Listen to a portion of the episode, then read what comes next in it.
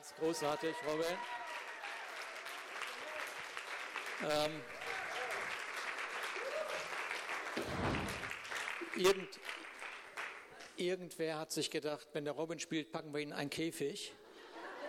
Und äh, auf jeden Fall auch herzlichen Dank an, an diejenigen, die sich Gedanken machen, hier das alles immer besser werden zu lassen. Ja? Die, die sich immer wieder Gedanken machen, überlegen, wie können wir, wie können wir noch angenehmer werden mit, mit dem Sound, wie können wir noch besser die Gemeinde abholen. Ich, ich, ich weiß nicht, ähm, dass, äh, dass, dass äh, Menschen so sehr das Haus lieben und nicht wegzudenken sind.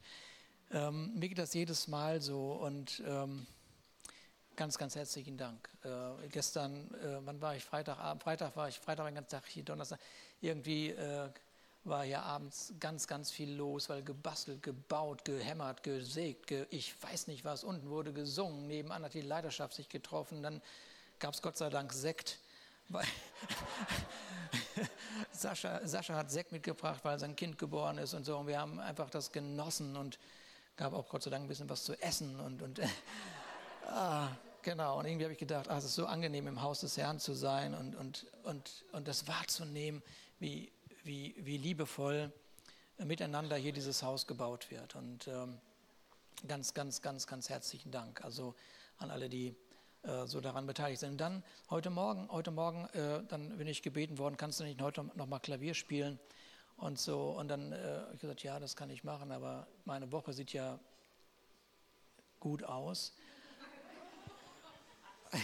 Also kann ich, kann ich nur sagen, okay, ich mache mit, aber ähm, ich übe nicht. Und das ist eigentlich ein No-Go. Ne? Das ist ein No-Go. Also es geht gar nicht. Ne? Geht gar nicht. Aber da mich alle lieb haben, haben sie gesagt, okay, weil du die Welt rettest, darfst du ans Klavier. Aber heute Morgen hat mich etwas ganz doll berührt. Heute Morgen hat mich etwas berührt, weil ich, äh, dieses Stück, was wir da gerade gesungen haben, ist für mich ein Stück, da muss ich mich richtig reindenken, da muss ich mich richtig reinzoomen, da muss ich mich richtig, da muss ich überlegen, ob ich überhaupt diese Sprache so kann. Ja, es gibt so einige Sätze. Ich meine, ich kann einigermaßen Englisch, aber da muss ich sagen, äh, nochmal.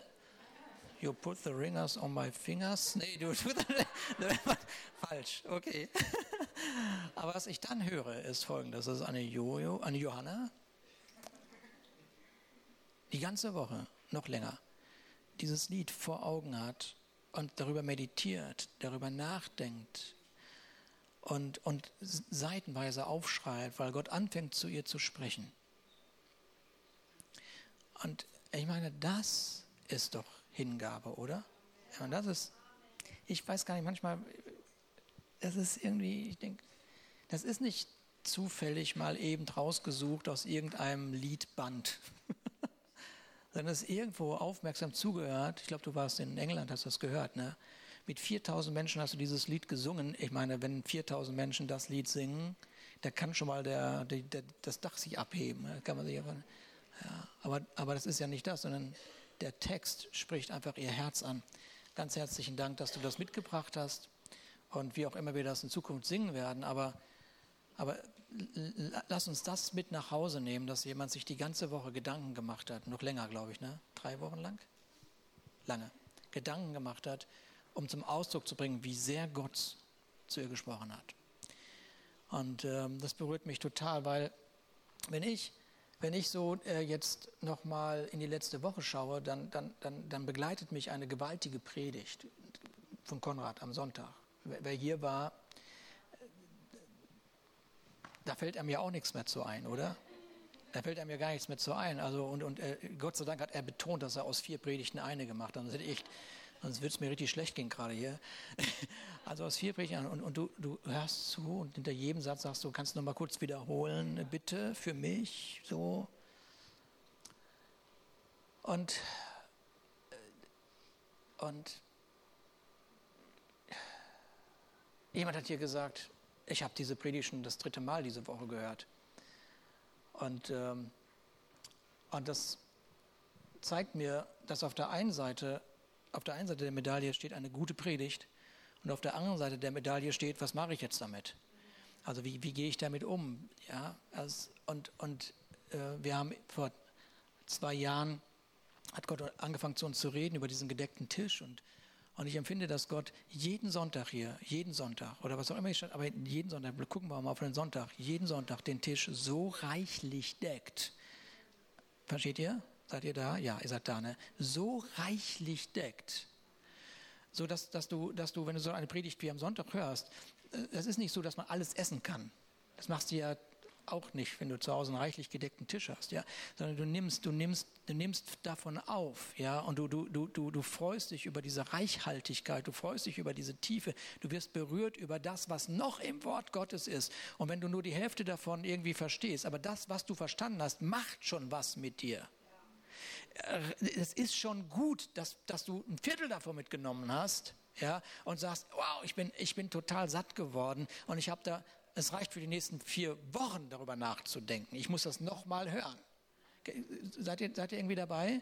Ja, geht es euch auch so? Dass manchmal manchmal äh, ist das so, die Woche ist wieder rum, wieder ein neues Wort, wieder ist der Tisch reichlich gedeckt, wieder hat Gott sich, äh, Gott hat sich vorbereitet, ja, Gott hat, hat, äh, Gott hat angefangen zu reden zu demjenigen, der predigt und hat etwas gegeben, weil es hier, weil hier jemand am Tisch sitzt, der, der etwas von diesem Tisch nehmen muss, unbedingt.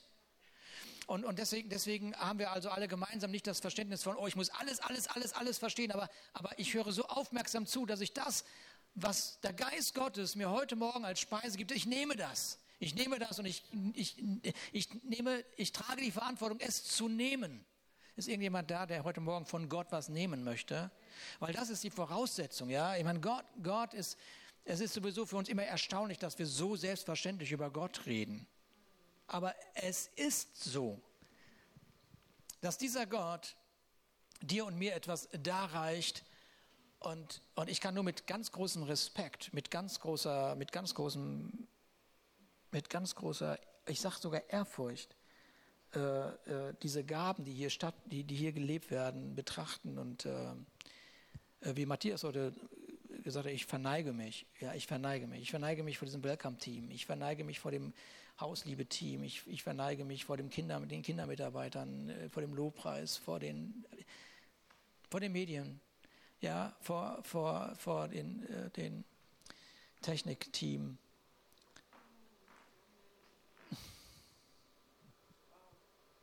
Ist so. Ja. Und Heute Morgen haben wir so in dem Gespräch wahrgenommen, wir, wir, wir, wir, so ein Stück, ja, das, das kann sich so schnell um uns selber drehen, ja, weil man das so gut spielen kann. Das, das Gleiche ist auch bei der Hausliebe, ja, es kann alles so schön sein und dann dreht man sich zum Schluss nur darum. Aber unser Herz schlägt dafür, dass alles das, was, was, was ihr sozusagen angeboten wird oder was freigesetzt wird, dass alles das hin zu den einen einzigen führt, den wir lieben, Jesus Christus. Jesus Christus. Und das ist wirklich unser Herz. Das ist wirklich unser Herz. Wenn wir nicht Jesus darin sehen, dann als Leiter verzichte ich lieber darauf. Und ja, es ist ein Weg, es ist ein Weg, es ist ein Weg, das zu verstehen, es ist ein Weg aus dieser Identität heraus, einen Dienst hier zum Ausdruck zu bringen. Und ähm, wenn man, wenn man, ich versuche zu predigen, glaube ich, muss mal gucken, ich zur Predigt komme. ja. Ja.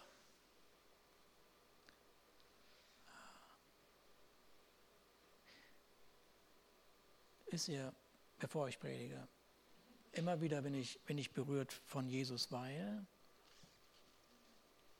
ich hatte das letzte Woche hier in der Vorrunde gesagt. Ich habe das in den vielen Gesprächen jetzt diese Woche gesagt, die ich geführt habe. Wir, wir haben einen Gott, der sagt von sich, dass er bedingungslose Liebe ist. Und das Erstaunliche an dieser bedingungslosen Liebe ist, dass sie, dass sie ähm, genau mit diesen Augen Menschen betrachtet. Das ist, das ist, das ist so berührend, dass, äh, dass diese, diese, diese Liebe, dass diese Liebe sich durchdrängt durch all dieses Chaos, was mein Leben verursacht hat. Oder wir können das etwas frommer ausdrücken. Gott ist Liebe und hasst gleichzeitig die Sünde. Aber er schafft es, er schafft es, wenn er diese Welt sieht, durch diese Sünde hindurch zu blicken und sich nicht abzuwenden, sondern mit seiner Liebe vor dieser Welt zu stehen und zu sagen, ich warte, ich warte, ich warte auf diesen Moment, ich warte auf diesen Moment, dass du dich um, dass du umkehrst und dann überschütte ich dich mit allem, was ich habe und was ich bin. Mit allem, was ich bin, allem, was ich habe, ich überschütte dich. Ich warte noch. Ich warte ein Jahr, ich warte zwei Jahre, ich warte 50 Jahre, ich warte 60 Jahre, ich warte 70 Jahre, ich warte. Ich begleite dich bis auf dein Totenbett. Und wenn du da sagst, Jesus, du bist Herr, überschütte ich dich mit allem, was ich bin. Was ist das für ein Gott? Du kannst heute nicht an diesem Gott vorbeigehen. Kannst du nicht. Kannst du nicht. Kannst du nicht. Und dieser Gott, der, der, der Menschen zusammengeführt hat in ein Haus und der weiß, wo jeder steht mit seinem Leben. Er weiß, mit welchen Schwierigkeiten wer auch immer zu kämpfen hat. Und dieser Gott, der sagt im Epheser 5, er sagt, ich stelle diese Menschen vor mir selber hin als eine reine, makellose Braut. Ich betrachte sie nicht anders. Ich betrachte sie nur so als vollkommen. Als vollkommen. Und ich, ich, ich kann nur sagen, okay Gott, wenn du dein Haus so betrachtest, dann mache ich das genauso. Ich bin blind. Ich bin einfach blind. Ich stelle mich blind. Ich, ich, ich, ich ziehe den Blick Gottes förmlich an. Und ich zwinge mich dazu, wenn es sein muss über seine Kinder und über sein Haus, wo auch immer es ist, so zu sprechen, wie Gott spricht. wenn ich die, die, die Bibel, wenn ich die Bibel mittig aufschlage,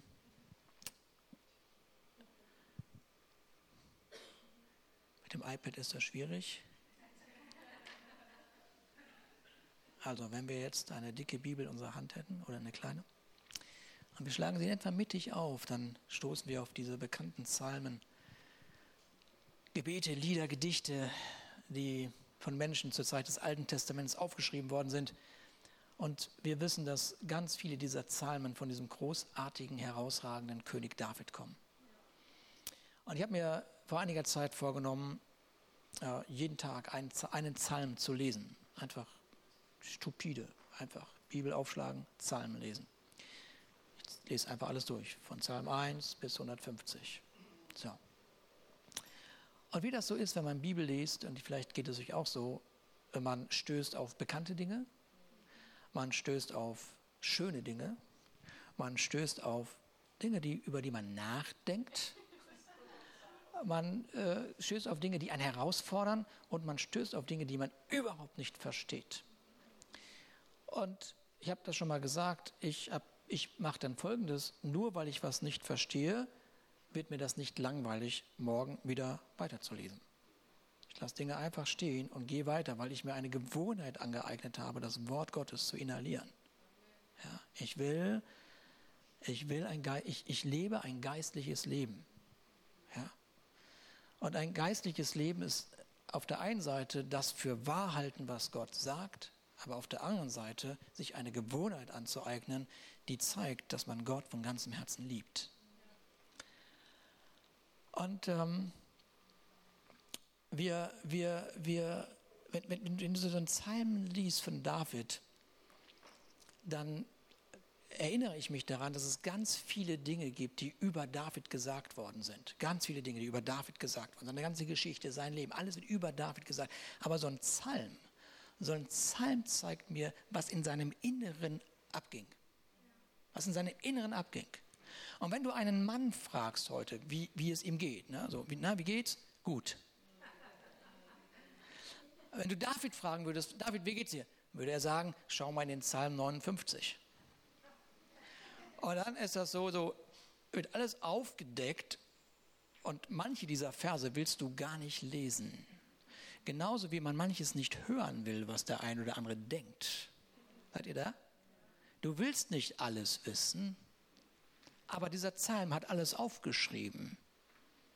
Kennt, kennt, kennt ihr das irgendwie so ein bisschen? Ja? Jeder von uns hat offensichtliche Themen. Ja, äh, Eltern haben ein, ein offensichtliches Thema von Eltern ist Erziehung. Ja, okay, Erziehung, Erziehung von Kindern. Das ist ein offensichtliches, offensichtliches Thema.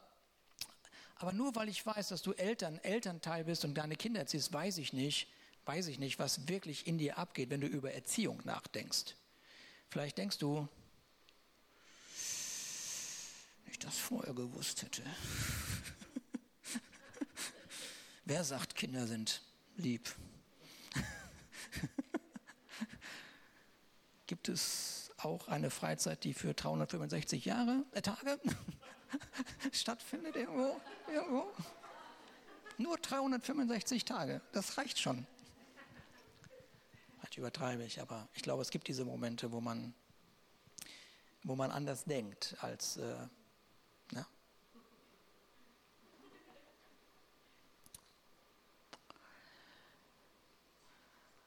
So, wir bekommen einen Blick in sein Herz und wir sehen, wir haben in Erinnerung einen Riesentöter, ein, ein großartiger König, ein Mann nach dem Herzen Gottes und so weiter.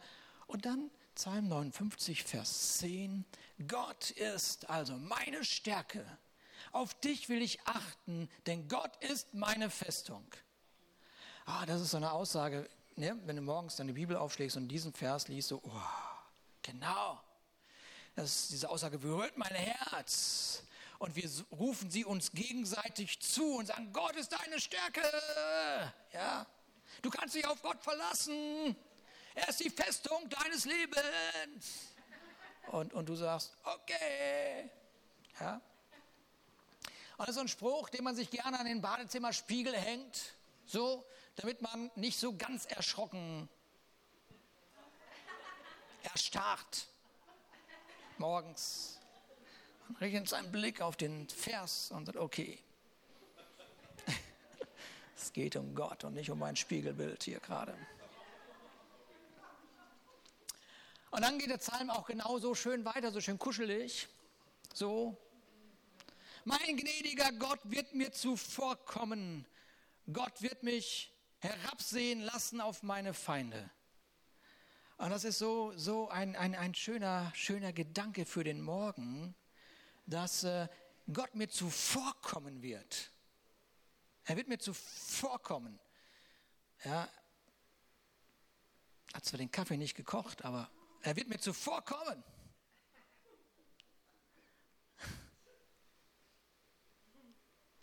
Mit anderen Worten, wenn Gott mir zuvorkommt, dann bahnt er mir einen Weg durch diesen Tag und das Ergebnis wird mir auch gleich präsentiert. Ich werde herabschauen auf die Feinde. Das ist eine gute Aussicht, wenn du morgens so deinen Tag startest. Gott wird vorausgehen oder er ist schon vorausgegangen. Und das zeigt mir einfach diesen Gedanken, dass Gott ohne Zeitbegrenzung ist. Er war schon da. Er, er war schon da, deshalb wird dieser Tag gut werden. Der Tag wird gut werden.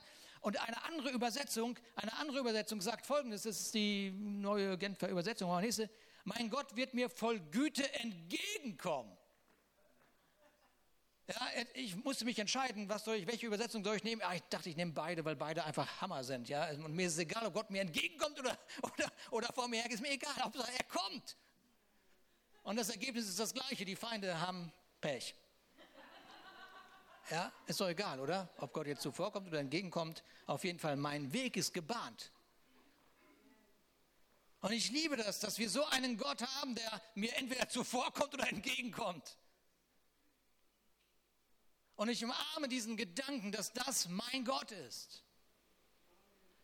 Und dann ist aber, es war doch gerade so schön, es ist so schön und wieso Feinde?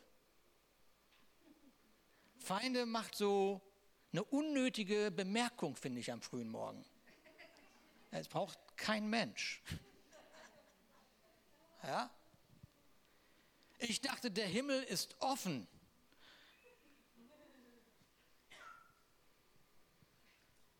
Und jetzt habe ich mich eingerichtet auf David, auf diesen Kuschel-David. Und jetzt pass auf. Töte sie nicht damit mein Volk es nicht vergesse.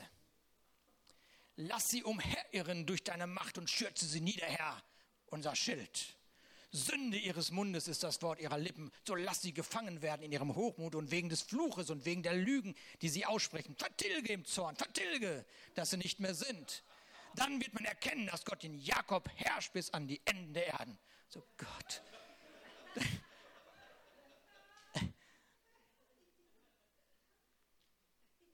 Wo ist mein lieber David? Die Romantik mit der Harfe ist weg.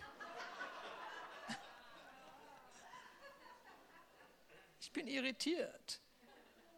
Ich lese morgen weiter.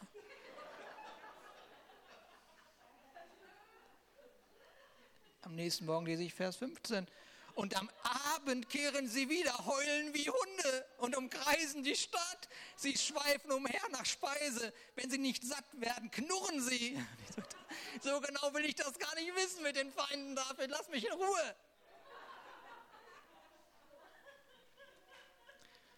Und, und wenn ich, während ich überlege, ob ich David jetzt einfach mal ausschalte, kriegt er sich wieder ein. Und das ist die Rettung, so hätte ich den Psalm auch weggeschmissen.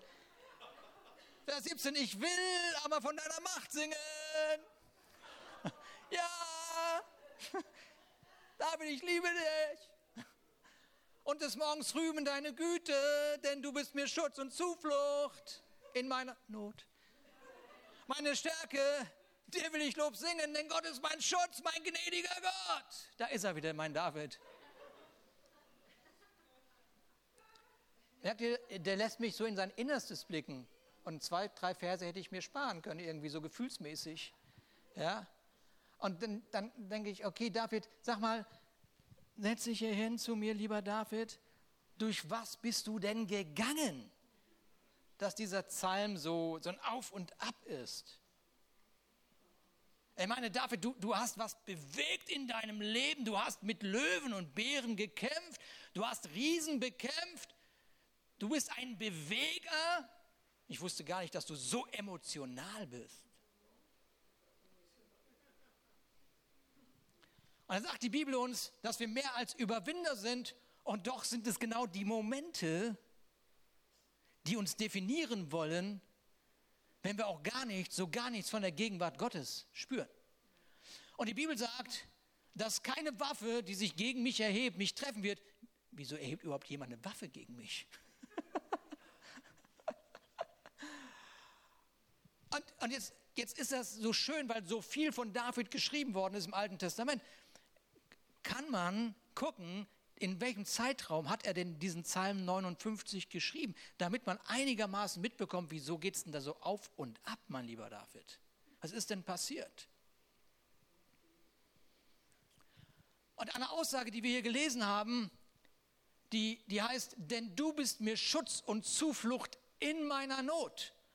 Und das ist, das finde ich so, das ist schön, aber gleichzeitig richtig blöd, weil, weil es sagt in meiner Not. Ich will nicht in einer Not sein. Ich will, dass Gott mich vor der Not schützt. Aber nicht in. In ist doof. In ist nicht vom Himmel. In dem Zusammenhang. Ich bin nur in Christus. Und dann gucke ich auf mein Leben und sage, oh, gibt es doch die ein oder andere Innensituation, die richtig doof ist. Ja? Aber auf der anderen Seite will ich auch nicht in so einer Glasglocke leben. Will ich auch nicht. Und dann erinnere ich mich an Konrad, der sagt, gibt Herausforderungen, die sind als Training zu betrachten. Das, was wir als lästige, unnötige Herausforderung sehen, betrachtet Gott eventuell als ein Training. Warum? Weil er den Weg schon gegangen ist. Er ist den Weg schon gegangen und sagt, okay, okay, jetzt werden wir hier ein bisschen trainieren. Ein bisschen trainieren. Dieser David, lass uns das nochmal so rekapitulieren. Dieser David ist vor seinen Brüdern als König gesalbt worden. Also vor seinen Brüdern ist er herausgerufen worden. Er wird mit diesem Öl des Propheten übergossen und er ist gesalbt und jeder hört es in der Familie. Es ist hörbar. Das ist der zukünftige König. Erinnere dich mal an Josef. Josef träumt, dass er ganz großartig sein wird, wird wach und muss alle überzeugen. Ne? Ich habe geträumt, dass, ja. viele Leute träumen viele Träume.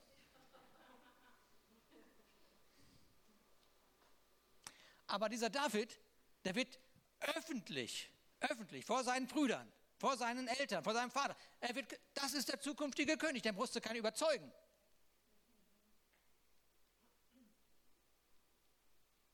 Und wenn man ihm zu diesem Zeitpunkt nicht geglaubt hat, dann wurde es dann deutlich, als er später den Kopf von Goliath in der Hand hält. Huch.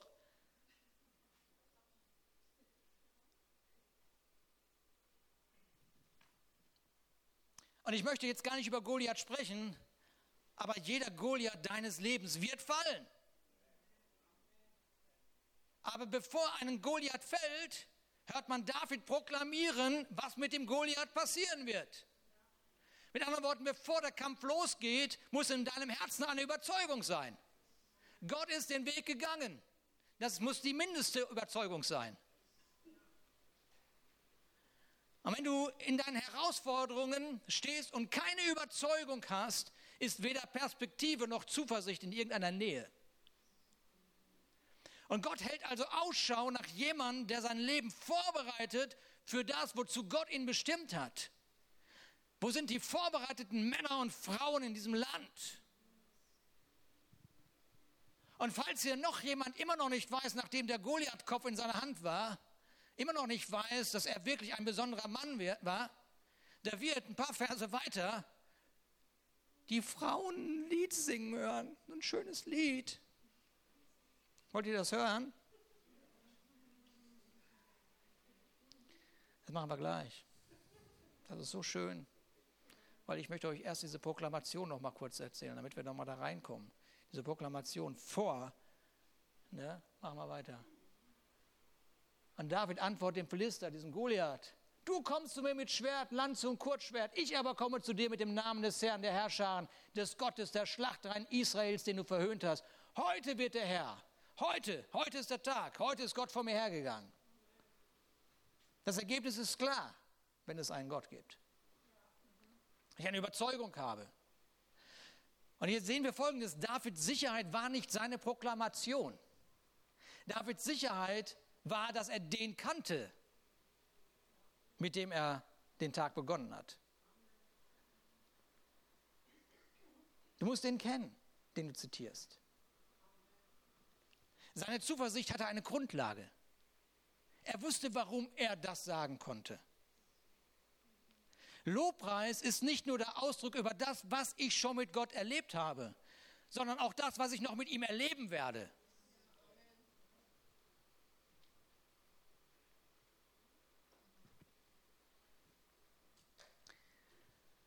David als König gesalbt, Goliath besiegt, mit den Ressourcen, die er in seiner Hand hatte. Der Saul guckt ihn an und sagt, wie willst du Goliath besiegen? Hier hast du ein Schwert. Nee, nee, nee. Ich werde mit den Ressourcen kämpfen, die ich kenne. Ich werde mich nicht mit Gaben anderer schmücken und dann verlieren. Sehr weiser Spruch. Sehr tief ist der Spruch. Sehr tief ist der Spruch. Kämpfe nicht mit etwas, was nicht dein eigen ist. Und jetzt kommt's. Falls jemand immer noch nicht begriffen hat, dass David besonders ist, die Frauen schreiben ein Lied über diesen Mann. Eine, eine Hymne, Charts Nummer eins, lange Zeit. Ja, machen wir weiter. Und es geschah, als sie heimkamen, als David vom Sieg über den Philistern zurückentzogen, die Frauen aus allen Städten Israels zu Gesang und Reigen dem König Saul entgegen mit Tambourin, mit Jubeln und Triangeln. Ich finde das nett, dass er zuerst zitiert wird. Das sollte man auch machen. Und die Frauen tanzten, sangen, riefen, Saul hat seine Tausende erschlagen. Aber David seine Zehntausende. Ja, so lange war das Lied nicht in den Charts. Saul traf eine Entscheidung.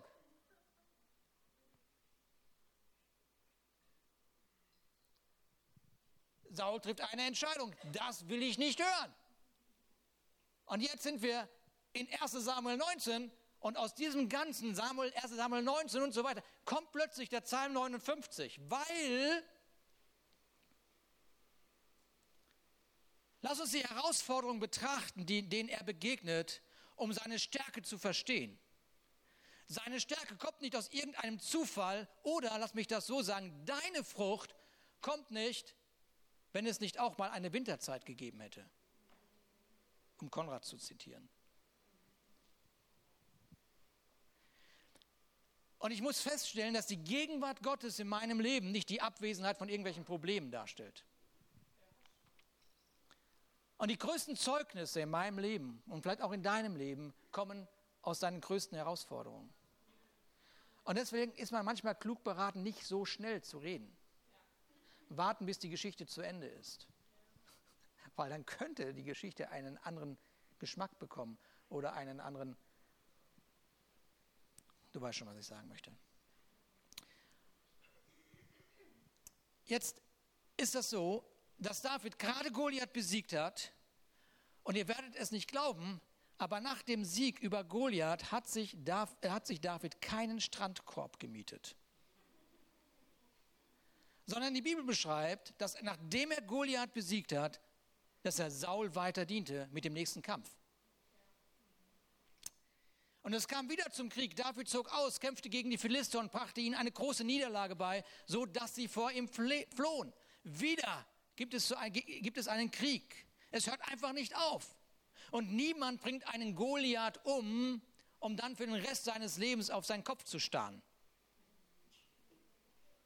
Die Belohnung für den Sieg über Goliath war der nächste Kampf.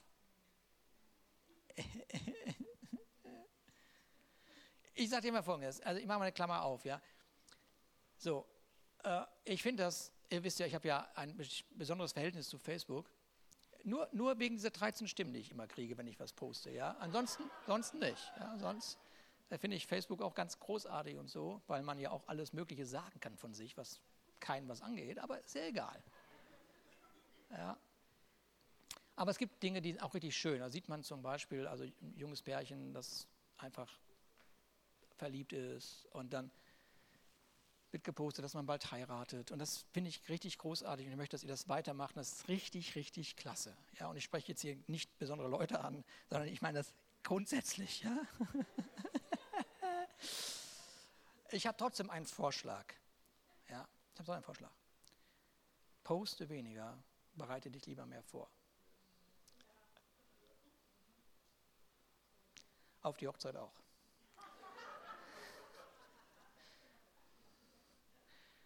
Poste lieber, bereite dich lieber vor. Hier ist eine Fliege drin, das macht nichts. Vielleicht, vielleicht war es auch ein Brummer.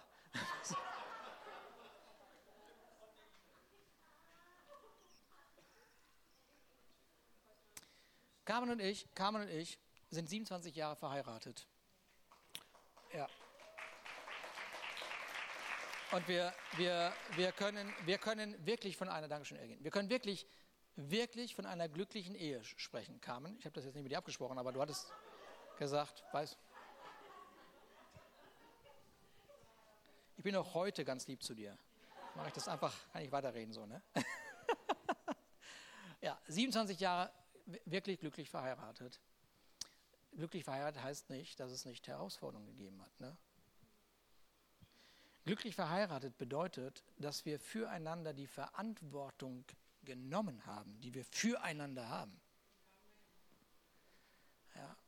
Mit anderen Worten, so Inhalte aus Eheseminaren, zu denen wir uns logischerweise angemeldet haben, und die Inhalte der Gespräche mit weisen Menschen, die uns begleitet haben, die sind nicht da rein und da rausgegangen, sondern wir, wir haben sie inhaliert. Und wir haben uns, wir haben gesagt, das setzen wir um. Wir haben die Verantwortung für das getragen, was Gott uns gegeben hat und nicht geguckt, wo haben wir das nächste Seminar, das uns vielleicht rettet. Das Seminar rettet dich ja sowieso nicht. Was dich rettet ist Jesus und das, was er dir sagt, du umsetzt. Okay? Gut. So, David besiegt Goliath und der Kampf geht weiter. Denn vergiss eins nicht, Goliath hat Brüder.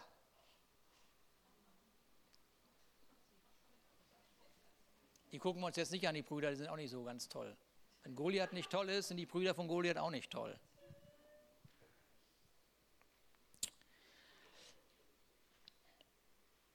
Aber inmitten des Kampfes gegen die Philister,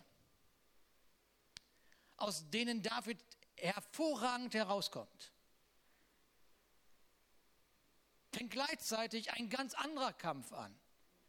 Den äußeren Kampf zu bekämpfen ist eine Sache, aber wahrzunehmen, dass in deinem Inneren auch ein Kampf losgeht, ist mal was anderes. David scheint überhaupt keine Probleme zu haben mit den äußeren Feinden. Er ging von Sieg zu Sieg, aber die größte Herausforderung, das werden wir gleich sehen, war der Kampf, der in ihn, in ihm selber vonstatten ging. Weiß jemand, was ich spreche? 1 Samuel 19, Vers 8, und es kam wieder zum Krieg. David zog aus, kämpfte gegen die Philister und brachte ihnen eine große Niederlage bei, sodass sie vor ihm flohen. Aber schon im nächsten Vers, im nächsten Vers ein ganz anderer Schauplatz. Und da gehen wir rein und ein böser Geist von dem Herrn kam über Saul, als er in seinem Haus saß, einen Speer in seiner Hand. David aber an der Zither. Was ist das für ein Bild? Wollen wir mal gemeinsam gedanklich in diesen Raum reingehen? Okay, wir sind in diesem Raum jetzt drin. Und da sitzt Saul mit dem Speer. Und auf der anderen Seite sitzt David. Können wir das vorstellen? Haben wir die Säulen sicherlich vor Augen, die Vorhänge und so. Ne? Harfe. Ah.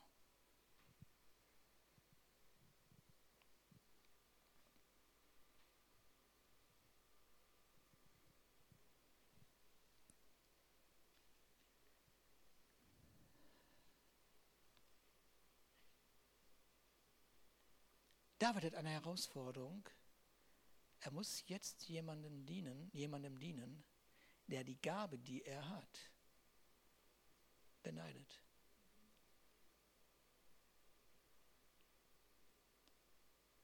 Er muss jetzt jemandem dienen, der ihn beneidet. Fürchterliche Situation. Fürchterliche Situation. Stell dir das vor. Du musst jemandem dienen, der dich wegen deiner Gabe beneidet, wegen deiner Schönheit oder wegen deiner Art. Stell dir das mal vor. Wie schrecklich ist das denn? Und dieser Saul, der weiß, dass er einen Weg eingeschlagen hat, der zu nichts mehr führt. Aber er hat für sich seine Herausforderungen, er hat sich in seinen Herausforderungen nicht vorbereitet und deshalb konnte er sich selber nicht mehr retten. Jede Entscheidung, die er angefangen hat zu treffen, machte sein Leben nur noch schlimmer. Es macht nur noch schlimmer. Er war nicht in der Lage, sich zu reflektieren. Und weil er dazu nicht in der Lage war, war er auch nicht in der Lage zuzuhören.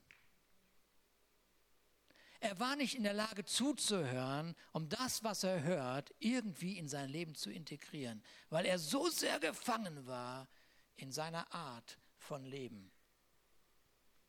Und wenn jemand die Kontrolle über sein Leben verliert, macht er es meistens nur noch schlimmer. Statt er jetzt loslässt, fängt er an, sich zu verbeißen und fängt an zu kontrollieren und fängt an zu manipulieren, weil er keine andere Lösung mehr hat, außer sich selber. Und die einzige Rettung, die dieser, dieser Saul hatte, war Musik. Und heute scheint mir, dass manche nur noch eine Rettung in der Hand halten. Und das ist das Smartphone. Weil es mich ablenkt, weil es mich ablenkt von der Stimme, die zu mir spricht. Seid ihr da?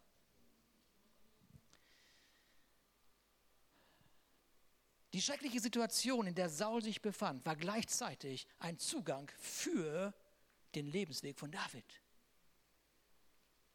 Und David, dieser herausragende Krieger, dieser herausragende Krieger, ich meine, 10.000 Mann zu erschlagen, kann ich mir nicht vorstellen, aber dieser herausragende Krieger sitzt hier plötzlich in einem Raum mit einer Zither.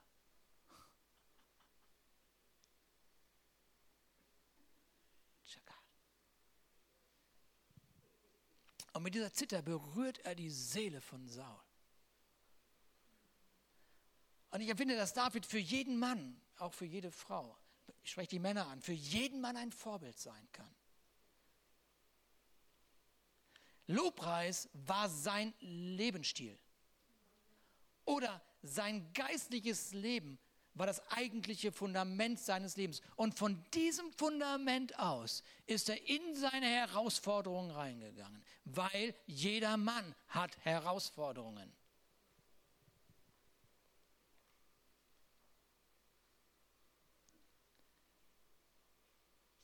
Und mit seiner Gabe kommt David in eine besondere Position, aber in dieser Position ist ein Gegner. Saul hatte ein Speer in der Hand. Wir gehen wieder in dieses Zimmer. Merkt ihr, wie das in dem Zimmer vibriert? Das liegt irgendwas in der Luft. Saul hat ein Speer in der Hand. Ein Mann, der die Kontrolle über sich verloren hat, hat einen Speer in seiner Hand.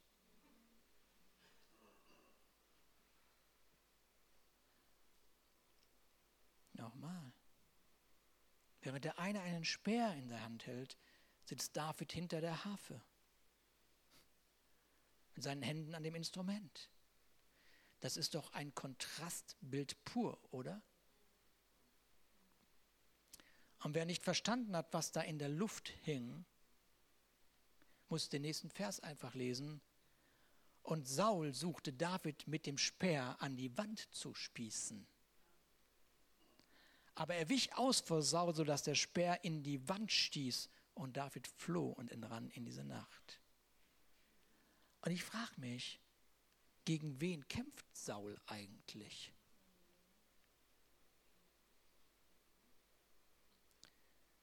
Und ich stelle fest, er kämpft nicht gegen David. Er kämpft gegen seine inneren, nicht aufgeräumten Probleme. Ah.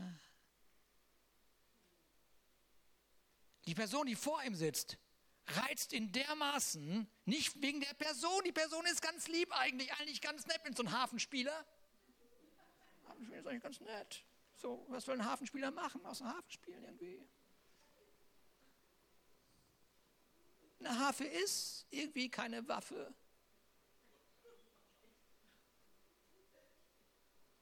Aber das, was der Mann verkörpert, das wollte ich gerne sein. Und ich sehe meine Probleme, warum ich das nicht geschafft habe. Ich wollte das doch so gerne und es nervt mich einfach nur. Und deswegen will ich, dass du weggehst von mir. Ich will keine Beziehung zu dir haben, weil du mich erinnerst an meine Schwäche. Ich habe das nicht geklärt mit meinem Leben, in meinem Inneren. Und deshalb, wenn du nur deinen Mund aufmachst, wenn du nur ein Wort sagst, wenn du mich auch nur anguckst,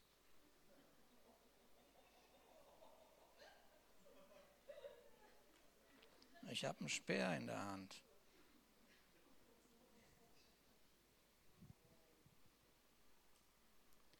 Saul kämpft mit seinen inneren Überzeugungen. Und ich sage euch eins, ich kenne in meinem Leben auch Saul-Momente. Ich kenne in meinem Leben auch Saul-Momente. Ich muss feststellen, dass ich das bekämpfe, was Gott eigentlich nutzen wollte um mir die Wahrheit meines inneren Seins vor Augen zu führen. Ich will dem aus dem Weg gehen, aber schon checkt Gott mir die gleiche Position, Situation wieder. Denkt, Mist, schnell woanders hinlaufen. Oh, wieder dieses gleiche Problem. Die Welt ist auch nur voller Probleme. Dass keiner das versteht, wie ich bin. Bis irgendwann ich mit meinem Kopf gegen das Problem laufe und Gott sagt, endlich kannst du mal zuhören. Du bist das Problem. Du kämpfst gegen was an, was ich dir immer wieder in den Weg stelle, damit du dich mal reflektierst. Damit du mal wach wirst.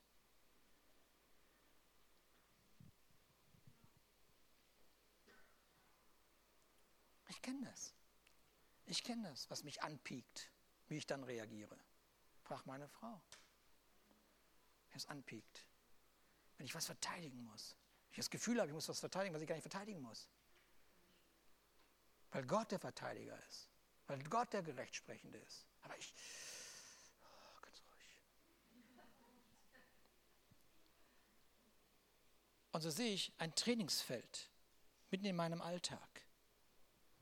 Und dieser Saul ist ein wandelnder Bürgerkrieg. Er bringt unkontrolliert zum Ausdruck, was in ihm vorgeht.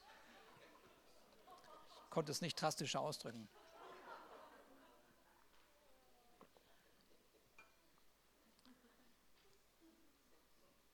David von Gott gesandt sitzt vor Saul. Irgendwas ist in der Luft. Irgendwas ist in der Luft. Und wird der Saul das Angebot annehmen und Heilung erleben? Wird er das Angebot Gottes sehen oder wird er den, den imaginären Feind bekämpfen? Und es ist so einfach, über David zu sprechen. David ist so schön, ne? David ist so schön. Man möchte gerne wie Saul sein, aber man kennt, man möchte gerne wie David sein, aber man ist so Saul. Saul, bisschen Saul. Mal ein bisschen mehr wie Saul mal ein bisschen viel mehr wie Saul, manchmal wie David. Weiß jemand, was ich spreche? Und David steht jetzt vor einer Entscheidung, und es ist eine Entscheidung, die wir zu gut kennen. Du kennst diese Entscheidung. Und die Entscheidung ist folgende: Welche Waffen nutzt du wann? Saul ist in diesem unkontrollierten Zustand. Er wirft den Speer und er verfehlt David und er trifft die Wand und als dieser Speer in unmittelbarer Nähe von David in diese Wand knallt, ist der große Moment der Entscheidung von diesem Riesentöter. Können wir das uns vorstellen? Können wir uns das vorstellen?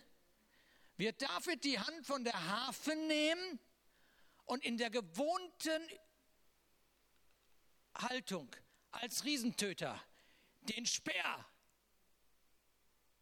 zurückwerfen? Ich meine, wenn du, wenn du, wenn du weißt, wenn du David kennst, wenn du David kennst, dann weißt du, wenn dieser Mann einen Speer in die Hand nimmt, wenn der einen Speer in die Hand nimmt, dann braucht man nicht mehr überlegen, hat man schon, hat man schon, ist vorbei. Ist einfach vorbei. Ist vorbei.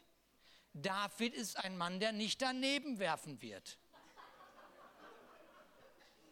David ist gefährlich.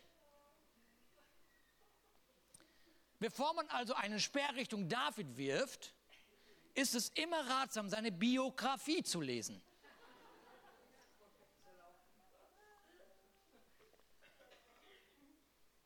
Aber David macht, was wohl seine härteste, die härteste Entscheidung seines Lebens war. Weil es gibt so Reflexe als Kämpfer. Hat Reflexe, hat man trainiert. Wenn man 10.000 Männer umgebracht hat im Krieg, hat man Reflexe. Da, da, das, das, da brauchst du gar nicht, da denkst du nicht nach. Der ist der Speer da, wirfst du zurück. Du, der, der, der, der denkt, er hätte den Speer noch in der Hand, der andere. Und er fragt sich noch, während er auf dem Boden liegt, habe ich jetzt geworfen oder der andere? Wer, wer, wer, wer hat begonnen? Wer hat eigentlich begonnen? Wie konnte ich nur so doof sein zu Beginn? Und dann steht er vor dem Thron Gottes und sagt, hm, leg dich nicht mit meinem... okay, meine Fantasie geht durch, oh Gott. Weißt du, wie schwer das ist, wenn, du, wenn dir die Möglichkeit bietet, eine Situation zu manipulieren und du es nicht tust? Weißt du, wie das ist, wenn Menschen über dich reden, was nicht stimmt und die ganzen Stimmen in dir sagen, rechtfertige dich, rechtfertige dich, rechtfertige dich? Weißt du, wie viele E-Mails ich schon geschrieben habe und nicht abgeschickt habe? Nur zwei, braucht gar nicht so zu lachen, ja?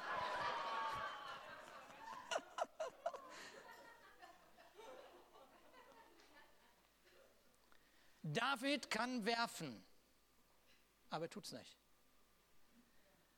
Also so, dass er, er, er entweicht, das heißt, er duckt sich. Und er geht der Situation aus dem Weg. Die Hand von Saul ist an dem Speer und die Hand von David an der Harfe. Es ist doch eigentlich offensichtlich klar, wer hier gewinnen wird. Die Entfernung ist zu kurz, dass man verfehlt.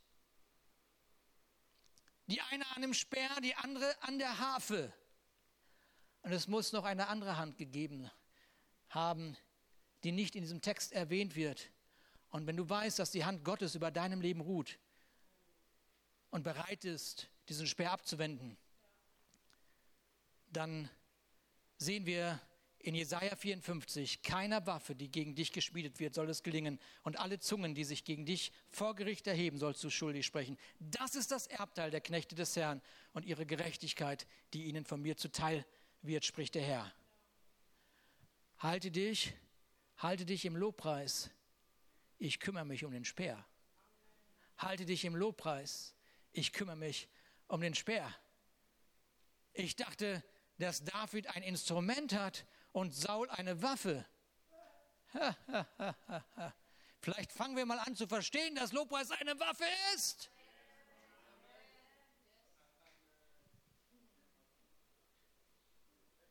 Und vielleicht wusste David, wenn ich meine Hand an dem Instrument lasse, da wird Gott einen Kampf für mich kämpfen, den ich nicht, den ich nicht allein aus meiner Kraft kämpfen könnte. Sind hier Lobpreiser im Haus? Sind hier Lobpreiser im Haus? Sind hier Lobpreiser im Haus, die wissen, dass Gott den Kampf kämpft? Oh, ich dachte, der Lobpreis, der Lobpreis ist mir zu emotional. Nein, Lobpreis ist Überlebenskunst.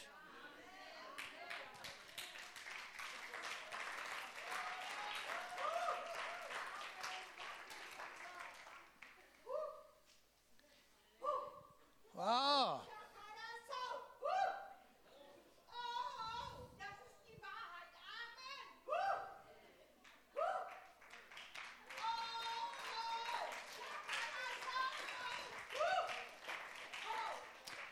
Also es ist mir zu emotional. Es ist mir zu emotional.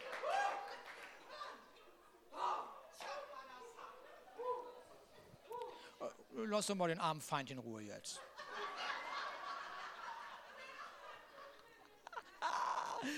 Zweite Korinther 10. Wir leben zwar in dieser Welt, lebt irgendjemand in dieser Welt? Auch die Leuchtfeuergemeinde lebt in dieser Welt. Alle Gäste, wenn man das mal hört, wir leben in dieser Welt. Aber es das heißt noch lange nicht, dass wir so kämpfen wie diese Welt. Die Waffen, mit denen wir unseren Kampf führen, sind nicht die Waffen dieser Welt. Es sind Waffen von durchschlagender Kraft, die dazu dienen, im Einsatz für Gott feindliche Festungen zu zerstören. Mit diesen Waffen bringen wir eigenmächtig was? Gedankengebäude zum Einstürzen. Und deshalb reißen wir alle menschlichen Hochmut nieder, der sich gegen die wahre Gotteserkenntnis auflehnt. Die ganze, das ganze selbstherrliche Denken nehmen wir gefangen in den Gehorsam von Jesus Christus.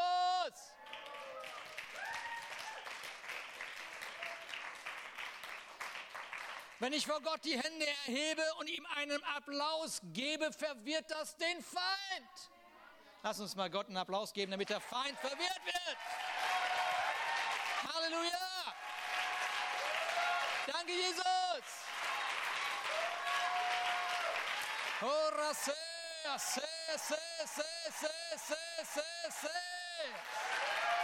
Danke, Jesus. Es ist dein Sieg. Es ist dein Sieg, Jesus. Se. Halleluja. Halleluja. Und so kämpfen wir aus dem Sieg heraus. Aus dem Sieg heraus kämpfen wir. Halleluja, Jesus. Danke, Jesus. Danke, Jesus. Halleluja. Mein Lobpreis ist meine Waffe.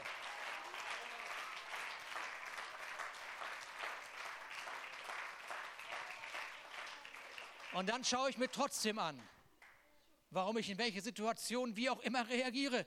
Werfe ich den Speer zurück? Wie kommt das, dass David seine Hand an, das, an dem Instrument lässt? Wie kann ich den Frieden behalten, den Gott mir gegeben hat, wenn Speere sich auf mich richten?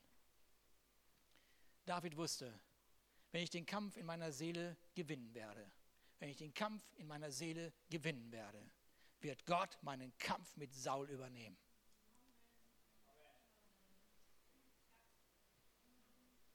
Der Kampf in uns, der Kampf in uns zeigt die Waffe, die wir nutzen. Der Kampf in uns zeigt die Waffe, die wir nutzen. Du kannst Angst nicht mit Angst bekämpfen. Geht nicht. Und jetzt fangen wir an zu verstehen, Psalm 59. Ne? Jetzt kann wir, ach so, Jetzt fange ich an zu verstehen, warum du so Psalm 59 schreibst, Herr David. Mein Gott ist meine Stärke. Auf dich will ich achten. Auf dich will ich achten. Auf dich will ich achten. Denn Gott ist meine Festung. Das heißt, er richtet seinen Blick nicht auf Saul, er richtet seinen Blick nicht auf, das, auf den Speer, er richtet seinen Blick auf Gott. Das haben wir verstanden. Wir haben verstanden, dass wir auf der anderen Seite des Kreuzes stehen. Amen. Wir stehen auf der anderen Seite des Kreuzes und dass der größte Sieg errungen ist von dem größeren König. Von dem König des Universums heißt es im Epheserbrief. Wir wissen, dass David ein König war, der aus Bethlehem hervorgekommen ist. Wir wissen, dass aus Bethlehem der größere König gekommen ist. Halleluja. Er war ein König, David war ein König, der auf den größeren König hingewiesen hat. Und wir wissen, dass der Geist Gottes Jesus von den Toten auferweckt hat und dieser Geist in dir und mir lebt. Aber vielleicht sagst du, ich bin nicht David. Vielleicht sagst du, ich bin nicht David. Und ich sage dir heute Morgen, ich sage dir heute Morgen, das ist genau das Gegenteil. Du bist David. Denn David heißt geliebter Sohn. David heißt geliebter Sohn. Du bist ein geliebter Sohn oder eine geliebte Tochter. Und hör gut zu. Saul kann nicht töten, was Gott gekrönt hat. Halleluja. Saul kann nicht töten, was Gott gekrönt hat. Halleluja. Und David sagt, ich schaue auf dich egal was oder wer mein Leben angreift, du bist meine Festung. Auf dich verlasse ich mein Schild. Plötzlich stelle ich fest, er hat eine Waffe. Er hat eine Waffe. Er hat ein Schild. Er hat das Schild des Glaubens an einen vollkommen guten Gott. Halleluja.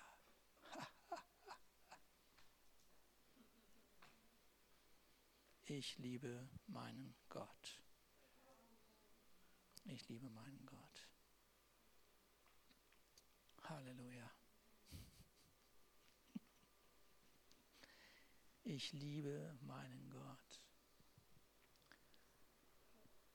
Wow. Lass uns aufstehen, lass uns aufstehen, lass uns Gott sehen.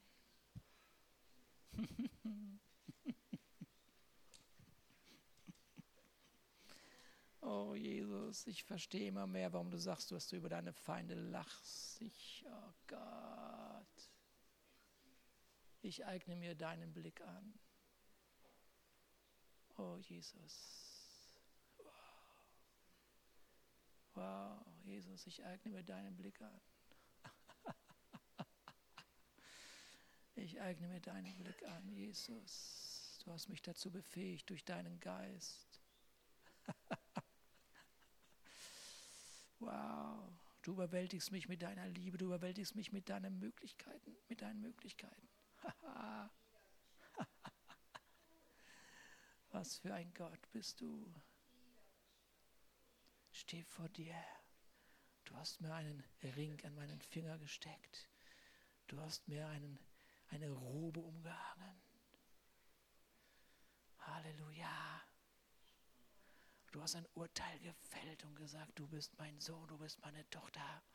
Danke Gott, danke Gott, danke Gott. danke Gott. Und ich lasse meine Hand an den Lobpreis. Ich lasse meine Hand, ich lasse meine Hand an dem Kreuz. Hm, Jesus.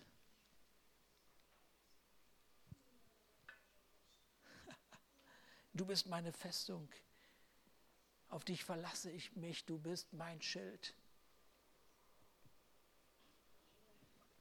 Du bist mein Schild. Es ist dein Glaube, den ich hochhalte.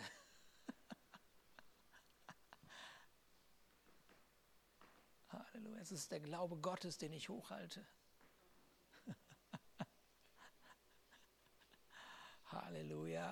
Halleluja.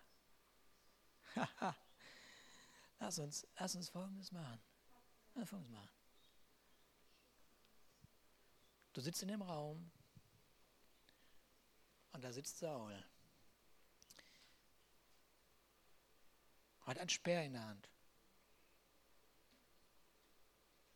Und du kennst diese Situation, du weißt, du weißt das. Du weißt, was ich spreche. Und wenn du, wenn du die Situation vor Augen hast, dann machst du jetzt Lobpreis. Und zwar, du fängst, wenn du durch bist, wenn du diesen Gedanken durch, wenn du deine Augen aufrecht hingerichtet hast zu Gott, nicht zu dem Speer und nicht zu Saul, fängst du an zu klatschen. Nicht einfach losklatschen, nicht einfach klatschen aus Emotion, sondern aus Überzeugung. Es geht nicht um die Proklamation, es geht mit dem Fundament in die Proklamation zu gehen. Okay. Wir nehmen uns dafür jetzt Zeit. Wir nehmen uns dafür Zeit und ich, ich will, sagt Gott, ich will, dass du den Feind verwirrst. Wir gehen in den Raum und wir lassen unsere Hände an, den, an dem Instrument, an dem Lobpreis. Und wenn du weißt, dass du weißt, wer Gott ist, fang an zu klatschen. Danke, Jesus.